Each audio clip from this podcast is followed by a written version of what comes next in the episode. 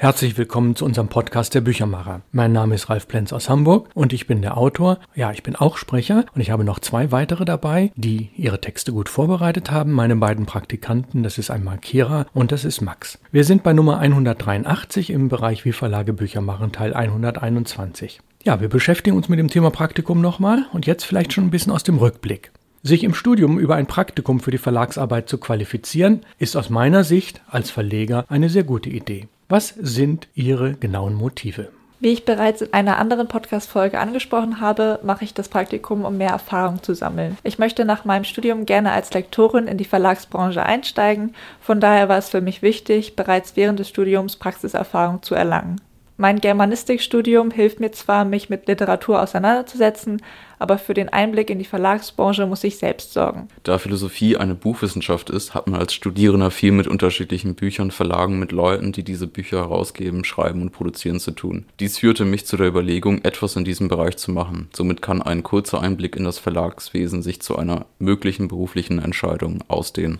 Ja, jetzt schauen wir uns den Unterschied an. Kira ist sechs Monate hier, Max sechs Wochen. Was sind eigentlich die Vor- und Nachteile von lang und kurz? Ich habe beides schon gehabt, beides tatsächlich in einem Verlag und ich muss sagen, dass ein halbes Jahr natürlich in vieler Hinsicht vorteilhafter ist. Zum Beispiel hat man deutlich mehr Zeit, um Dinge zu lernen, sodass man nicht nur oberflächlich an den Dingen kratzt, sondern viel tiefere Einblicke bekommen kann. Obwohl ich sagen muss, dass ich bei meinem sechswöchigen Praktikum überrascht war, wie schnell ich in die Arbeit hineingekommen bin. Damit hatte ich nicht gerechnet. Nichtsdestotrotz Nichtsdestotrotz hat ein sechswöchiges Praktikum nicht viele Vorteile gegenüber einem längeren Praktikum. Der einzige, den ich für mich als Studentin sehen kann, ist, ist der, dass ich das sechswöchige Praktikum sehr gut in den Semesterferien absolvieren konnte ohne mein Studium zu unterbrechen, während ich für das halbjährige Praktikum jetzt ein Urlaubssemester genommen habe. Der größte Nachteil eines kurzen Praktikums ist, dass man wenig Stellen für ein kurzes Praktikum findet. Viele Unternehmen sind zeitlich eher längerfristig an Praktikanten interessiert, das sich gleich an den Nachteil knüpft, dass man mit einem kurzen oder einem sechswöchigen Praktikum nicht wirklich tief in die Abläufe und das Arbeitswesen des Unternehmens einblicken kann. Sitzt die Routine und die grobe Orientierung nach drei oder vier Wochen, ist das Praktikum schon in zwei Wochen vorbei. Bei meinem dreimonatigen Praktikum vor mehreren Jahren fühlte ich mich nach einigen Wochen wie ein eigenständiger Mitarbeiter verstanden verstand die Abläufe, die Organisation und habe sehr viel lernen können aus verschiedenen Tätigkeitsfeldern. Für das grobe Kennenlernen und das Reinschnuppern in eine Branche sind kurze Praktika sehr gut. Längere Praktika bieten selbstverständlich einen tieferen Einblick und bilden den Praktikanten bei vielen Tätigkeiten weiter, was im späteren Berufseinstieg und im privaten sehr hilfreich sein kann. Ja, Max, Ihr damaliges Praktikum haben Sie ja in einem Bereich gemacht, in dem ich 20 Jahre als Lehrer war im Bereich Screen Design.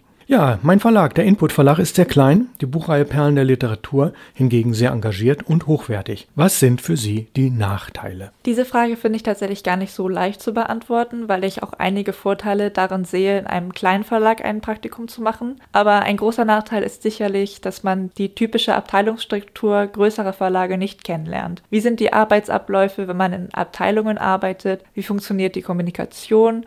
Wie sind die Strukturen aufgebaut und wie fügt man sich da ein. In einem kleinen Verlag hat man es dagegen mit einem sehr begrenzten Personenkreis zu tun, sodass sich die tägliche Arbeit deutlich unterscheidet. Nicht, dass ich das wirklich vergleichen kann, ich habe noch kein Praktikum in einem großen Verlag gemacht, aber so stelle ich es mir zumindest vor. Die Nachteile liegen in den fehlenden Abteilungen. Wenn man eine selbstständige Abteilung innerhalb eines Verlages mit den richtigen Leuten besetzt, professionalisiert sich diese Abteilung und arbeitet in ihrem Tätigkeitsfeld. Da ein kleiner Verlag keine Abteilung hat, ist man verantwortlich, alle Tätigkeitsfelder selbst auszuführen. Das kommt dem Praktikanten natürlich sehr gelegen, der dann so sehen kann, wie eine selbstständige Tätigkeit im Verlag organisiert ist. Gleichzeitig bildet eine niedrige Mitarbeiterzahl den Nachteil, dass man sich weniger Tipps, Bereicherungen und Erfahrungen einholen kann. Ja, schauen wir uns mal besonders die ersten beiden Wochen an. Was haben Sie da eigentlich besonders wahrgenommen? Wahrgenommen oder vielleicht sogar schon gelernt? Ich habe gelernt, immer Fragen zu stellen. Wenn mir etwas unklar war oder ich etwas nicht ganz verstanden habe, habe ich Fragen gestellt. Durch die Antworten erschloss sich mir ein klarerer Blick, wie bestimmte Bereiche organisiert sind und wie technische, kommunikative und kreative Dinge ablaufen. Als Praktikant sollte man sich viele Dinge erfragen, um tiefer einblicken zu können. Gelernt habe ich einiges über die Layout-Produktion, die typografischen Feinarbeiten und die Gestaltung. Alles, was sich in einem fertigen Buch der Reihe Perlen der Literatur sehen lässt. Von der Typografie, der Kalligrafie zum bedruckten Papier.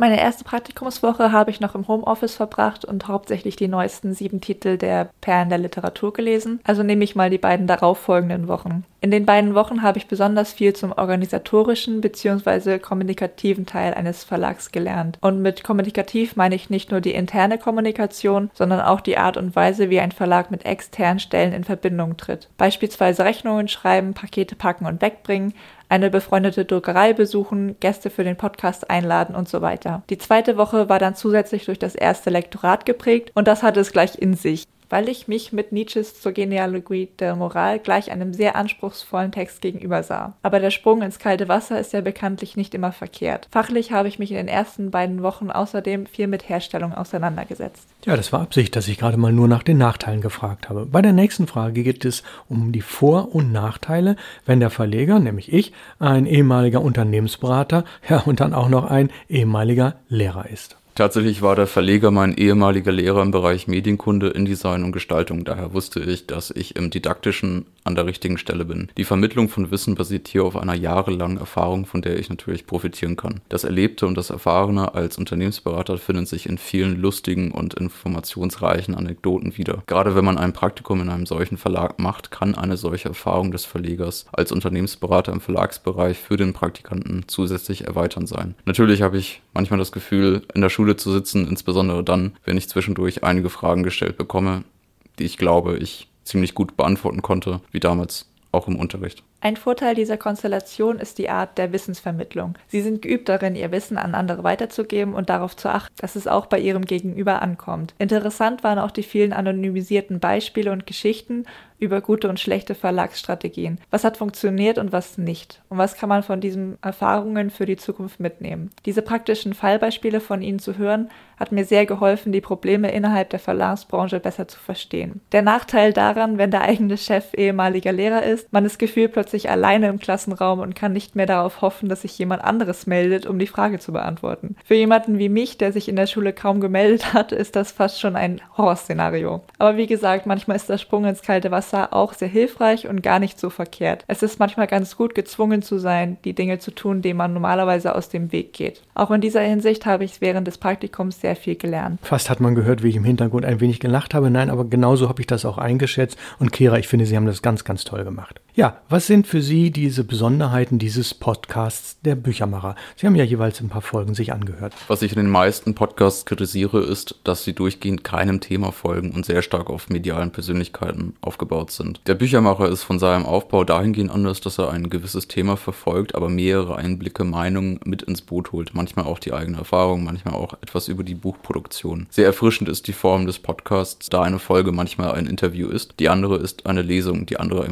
Gespräch. Ich höre privat gar keine Podcasts, also kann ich nicht viel zu Besonderheiten sagen. Was mir aber besonders gefällt bei dem Podcast der Büchermacher sind die Interviews mit verschiedenen Persönlichkeiten aus verschiedenen Bereichen der Branche. Es ist spannend zu hören, wie die Branche von verschiedenen Standpunkten aus wahrgenommen wird, welche Erfahrungen gemacht wurden und wie sich die Branche mit der Zeit entwickelt hat. In den früheren Folgen wird außerdem viel fachliches Wissen vermittelt, was für jeden, der sich für die Verlaufsbranche interessiert, sicherlich hilfreich ist. Ja, ich habe mich im Vorfeld natürlich auch ein bisschen gefragt, wie sehr nutzen sie die sozialen Medien und hatte den einen beide diese sozialen Medien wenig nutzen. Und das bringt mich jetzt zu der Frage, was sind eigentlich ihre persönlichen Motive für diese Zurückhaltung? Jede Generation hielt die Medien für weltverändernd und revolutionär, die in ihrer Zeit aufgekommen sind, vom Telegrafen bis zum Telefon und auch heute werden soziale Medien für weltverändernd und revolutionär gehalten. Für mich ist das Buch das Medium, das die Welt wirklich revolutionär veränderte und bis heute an Kraft und Potenzial nicht verloren hat. Ich glaube, dass die illusionären Versprechungen der sozialen Medien nie erfüllt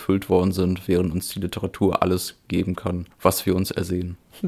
Oh, ich bin eigentlich sehr viel in den sozialen Medien unterwegs, mit sehr starker Fokussierung auf YouTube und Instagram. Merkt nur niemand, weil ich relativ passiv bin. Ich habe eine Zeit lang versucht, auf Instagram als Content Creator aufzutreten, habe aber relativ schnell gemerkt, dass das nichts für mich ist. Jeden zweiten oder sogar jeden Tag Content posten hat mich irgendwann zu sehr gestresst und ich bewundere jeden, der das tun kann. Die Zurückhaltung bezieht sich bei mir also nur auf die aktive Teilnahme an Social Media. Ich poste jetzt nur noch, wenn es für mich irgendwelche besonderen Ereignisse gibt. Aber als passiver aktiver Nutzer bin ich tatsächlich sehr aktiv. Dass ich nur auf Instagram und YouTube unterwegs bin, liegt daran, dass ich diese beiden Plattformen präferiere. Generell finde ich die Möglichkeiten, die Social Media uns bieten, großartig. Nie war die Welt kleiner, nie war es einfacher, mit Menschen in Kontakt zu treten, die auf der anderen Seite der Welt leben. Die Reichweite ist enorm und ich liebe es, in den sozialen Medien Menschen aus der ganzen Welt zu finden, die genau die gleiche Leidenschaft verfolgen wie ich.